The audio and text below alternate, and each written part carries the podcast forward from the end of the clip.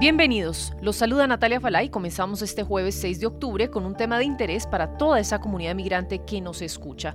Pues atención porque el Departamento de Estado acaba de abrir la convocatoria de inscripción en línea para el periodo 2024 del programa de visas de diversidad para inmigrantes, también conocido como Lotería de Visas. Recordemos que este es un programa que beneficia a personas de países con bajos niveles de migración a Estados Unidos y que además ofrece un camino a la ciudadanía legal a Estados Unidos. Importante tener en cuenta que para participar usted debe cumplir algunos requisitos específicos y completar un formulario. Y hay una restricción clave en este proceso. Ojo, porque los países que han tenido más de 50.000 inmigrantes en Estados Unidos en los últimos cinco años no son elegibles. Esté atento porque el periodo de inscripción concluirá el martes 8 de noviembre del presente año. Estarán disponibles 55.000 visas de residencia permanente o Green Card y las personas serán seleccionadas al azar.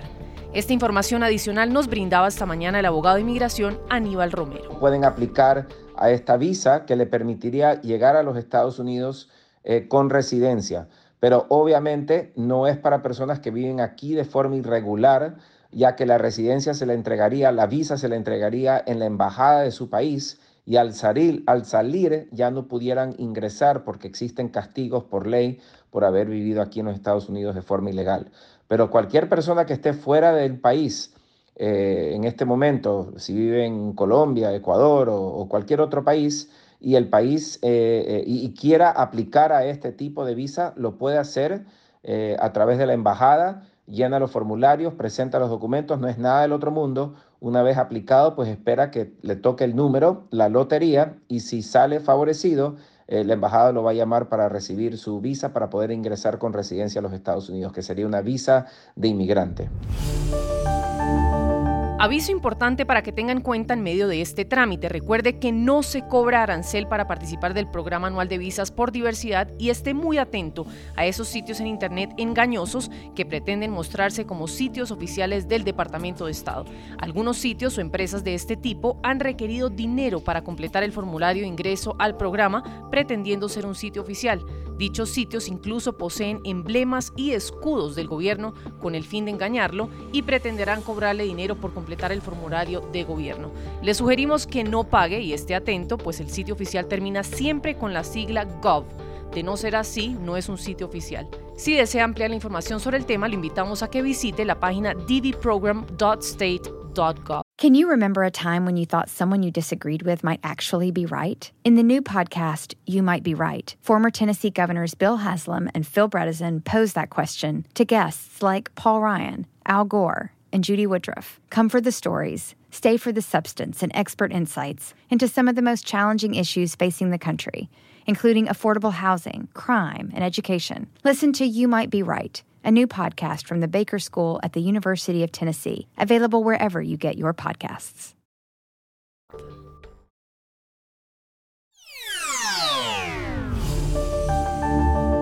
Hablemos ahora de migración y de la compleja situación en la materia por la que atraviesa actualmente Estados Unidos. En medio de olas migratorias cada vez más recurrentes, los derechos humanos de quienes deciden llegar al país en busca de mejores oportunidades están siendo cada vez más violentadas por autoridades locales que emplean políticas de mano dura sin importar las consecuencias. Sin duda, el gobernador de Florida, Ron DeSantis, y el gobernador de Texas, Greg Abbott, se destacan y no positivamente en medio de esta crisis migratoria. La pregunta es, ¿cuándo será que los gobiernos, no solo de Estados Unidos, sino del mundo, entenderán que el flujo migratorio ha generado un drama humanitario que debe abordarse con mucha cautela y que más allá de lo político de por medio, hay vidas humanas en juego. Lo digo a raíz de un caso reciente que prende las alarmas y pone en el primer plano el debate público sobre el tema. Pues las cosas han escalado a un punto que a principios de este mes se dio a conocer que un grupo importante de venezolanos, en su mayoría, interpuso una demanda contra el gobernador de Florida, el secretario del Departamento de Transporte de Florida, el señor Jared Y contra el estado de Florida. El caso, que en este momento está siendo liderado por el abogado Iván Espinosa Madrigal, revela que un grupo de 48 migrantes aterrizaron imprevistamente el pasado 14 de septiembre en Martha's Vineyard, una isla turística ubicada al sur del estado de Massachusetts, y desde ese día su situación ha sido un calvario. Justo un día después, el 15 de septiembre de 2022, el gobernador Ron DeSantis se atribuyó el traslado de estos migrantes durante una locución pública. Las familias migrantes afectadas relatan al abogado que su pesadilla comenzó el día en que unas personas afuera del refugio donde se alojaron en Ciudad de San Antonio, Texas, les ofrecieron ayuda para sacar sus papeles, conseguir empleo, casa y hasta hacer cursos gratuitos en inglés. Claramente a este punto la estrategia del gobernador republicano le apuntaba a utilizar a los migrantes como peones políticos, pues fueron engañados, les ofrecían falsas oportunidades y promesas para ganar su confianza, incluso alegan que hasta bonos de comida de McDonald's les ofrecían ofrecieron si se mostraban dispuestos a abordar aviones privados que les prometían volar a Boston o a la ciudad de Washington. Los que abordaron esos vuelos creyeron a ciegas que ese sueño americano estaba más cerca que nunca, pero justo antes de aterrizar se les informó que llegarían a Martha's Vineyard. Desconcertados, muchos intentaron comunicarse con esas personas que se acercaron a venderles mejores condiciones, pero ningún número respondió. Habían sido víctimas de una estafa que, como lo visibiliza este caso, habría sido orquestada por las mismas autoridades de la Florida. El abogado Espinosa Madrigal y sus colaboradores descubrieron además que a estos migrantes se les hizo firmar en inglés, un idioma que a duras penas dominan, y sobornadamente un formulario en el que aceptaban su traslado para así librar al Estado de Florida y a los involucrados en esta artimaña de cualquier acción legal. Mientras los abogados seguirán presionando en materia legal para que se tomen medidas que corresponden y los implicados asuman las responsabilidades de sus acciones, los migrantes esta semana han sido reubicados a una instalación militar en Cape Cod, un poco más al norte de Massachusetts, debido a que muchos requieren de servicios de emergencia inmediatos. Preocupa la situación de estas personas indocumentadas que llegaron sin quererlo a un destino turístico pequeño y remoto y además sin la infraestructura ideal para brindarles la atención que necesitan.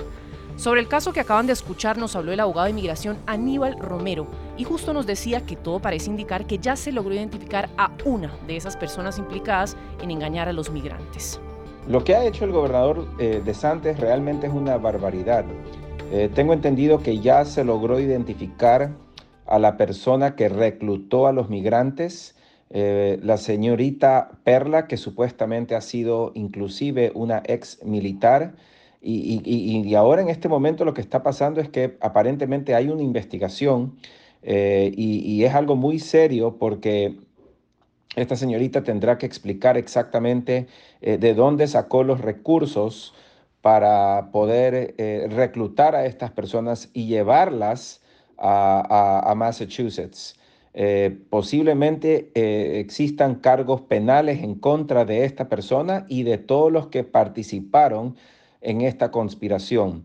Claramente es algo completamente político. Sabemos que faltan muy pocos días para las elecciones eh, y el tema de los migrantes pues siempre es un tema que lo eh, sacan eh, días antes de las elecciones. Entiendo que el sistema migratorio necesita un cambio, el sistema de asilo necesita un cambio. Los Estados Unidos en este momento tiene una falta de trabajadores, por lo tanto deberían de existir otras vías legales para que las personas puedan eh, llegar en avión eh, una vez que se les entregue algún tipo de visa de trabajo, pero obviamente no existe. Y por esa razón muchas personas optan por llegar acá de forma irregular, el cual pone a ellos y a sus familias en mucho peligro. You might be right. It's simple, but something you almost never hear in politics today, with each side more concerned about scoring political points than solving problems. I'm Bill Haslam, a Republican. And I'm Phil Bredesen, a Democrat. We're former Tennessee governors, and we invite you to listen to our podcast, You Might Be Right. Join us and guests like Al Gore, Paul Ryan, Judy Woodruff, as we take on important issues facing our country. Listen and subscribe to You Might Be Right, a new podcast from the Baker School at the University of Tennessee. 들어.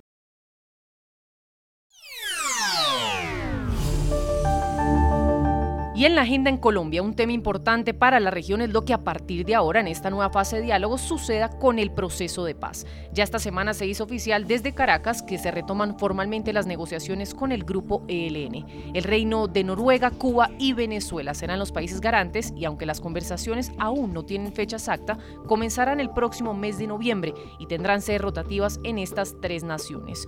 Con optimismo, esto decía Danilo Rueda, comisionado para la paz. La decisión de evitar confrontaciones armadas que posibiliten no solamente una adecuada situación de mejoría a la población colombiana, sino incluso el valor supremo de la vida para todas y todos los colombianos. Opiniones divididas surgen desde territorio venezolano. Probablemente parte de lo que se acuerde inclusive nos beneficia a nosotros los venezolanos por el hecho de que no es un secreto para nadie, el ELN ha establecido, digamos, su base de operaciones en territorio venezolano. Escuchábamos a Giovanna Michel, internacionalista. Por otro lado, la líder opositora venezolana, María Corina Machado, insiste en que es ingenuo nombrar a Venezuela como país garante por sus nexos con el crimen organizado creer que el ELN va a querer negociar y se le va a exigir o lograr algo de ellos, utilizando a los socios del CNE, del ELN en el crimen, que son el régimen de Maduro y el régimen cubano, obviamente, en mi criterio, es tan ingenuo. Sin embargo, Jairo Libreros, analista permanente de Noticias RCN y NTN24, nos ofrecía esta perspectiva sobre por qué nombrar a Venezuela como país garante es más un tema estratégico para Colombia que de cercanía con el régimen de Nicolás Maduro. Y este tema hay que entenderlo con mucha claridad, porque es el único país que le brinda las mejores garantías de impunidad, de seguridad y de tránsito para poder consultar a los mandos importantes y mandos medios del ELN el único lugar es Venezuela. Gustavo Petro lo tiene claro, evita mayores contactos con Nicolás Maduro, pero sabe que lo necesita para facilitar la negociación y para buscar un mecanismo que en el corto plazo le permita establecer reglas de juego más claras, más precisas, de garantía a la soberanía colombiana y evitar que el ELN o las disidencias que surjan pues siga cruzando la frontera de una manera muy tranquila. Hoy día la frontera colombo-venezolana tiene un solo dueño, y no es el Estado colombiano, pero tampoco son las fuerzas bolivarianas, es el ELN. Pues mucho ha dado de que hablar este camino que vuelve a emprender el gobierno nacional. Nos preguntamos si Cuba y Venezuela, regímenes que han mostrado una tendencia dictatorial, opresora y violadora de derechos humanos, son los apropiados para garantizar un proceso de paz. Si, como dicen desde sectores de oposición, el expresidente Juan Manuel Santos estaría gobernando en cuerpo ajeno, una opinión que surge a partir del reciente anuncio del embajador de Colombia en Venezuela, el señor Armando Benedetti, quien señaló que los diálogos no empezarán de cero, sino que se retomarán donde quedó la última conversación con el gobierno Santos. El escenario es bastante complejo y lamentablemente a costa de los colombianos seguimos atravesando un proceso de prueba y error. La pregunta es hasta cuándo seguiremos creyendo en la voluntad de diálogo por parte de los grupos guerrilleros y hasta dónde seguirá la élite política siendo permisiva con aquellos que se siguen burlando de las intenciones del gobierno nacional para consolidar esa paz total que tanto anhelamos los colombianos. Esto nos decía nuestro analista, Jairo Libreros. No tenemos una fórmula cierta, pero pensar en acordar, llegar a consensos, firmar e implementar creo que le da un toque completamente diferente a lo que ha sido el largo proceso durante muchos años de acercamientos, eh, avances y rupturas con el ELN. Ese es un punto interesante, ojalá salga bien. Y dos, nosotros nos hemos acostumbrado también en términos metodológicos a que el cese al fuego, unilateral, bilateral o el más importante y trascendente, el multilateral, donde está comprometido, por supuesto, el Estado colombiano, se da en una etapa eh, muy posterior al inicio de las conversaciones, en un momento donde ya se ha llegado a un consenso, hay unos puntos muy avanzados y ya hay claridad en la mente de las partes que la única salida viable es firmar un acuerdo. Eh, nosotros aparentemente eh, vamos a ver un cambio como ciudadanos en esa metodología. Se busca que los ceses al fuego y cese a las hostilidades sea uno de los elementos iniciales, lo cual permitiría, de la mano con la implementación de lo acordado, eh, tener mayores garantías. En Colombia, como una excepción, en algunos países en América Latina, los expresidentes no se convierten en muebles viejos, como siempre ocurre en México. Los expresidentes en Colombia tienen una capacidad para influir muy importante, pero también tienen unas pretensiones de eternidad inmensas. Juan Manuel Santos se está moviendo políticamente de una manera muy fuerte, pero no lo veo conduciendo procesos de paz, influyendo de manera particular en el diseño de las políticas públicas y mucho menos tirando línea estratégica en la administración de Gustavo Petro. Pero no existe una línea clara que permita identificar que está gobernando en cuerpo ajeno. Todo lo contrario, está haciendo muchas apuestas y la única que le está saliendo bien es la de la crítica. You might be right. It's simple, but something you almost never hear in politics today, with each side more concerned about scoring political points than solving problems. I'm Bill Haslam, a Republican. And I'm Phil Bredesen, a Democrat. We're former Tennessee governors, and we invite you to listen to our podcast, You Might Be Right. Join us and guests like Al Gore, Paul Ryan, Judy Woodruff, as we take on important issues facing our country. Listen and subscribe to You Might Be Right, a new podcast from the Baker School at the University of Tennessee.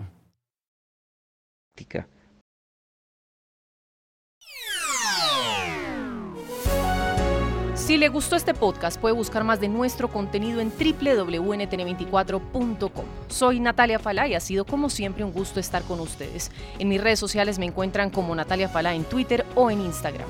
En NTN24 te informamos y te acompañamos.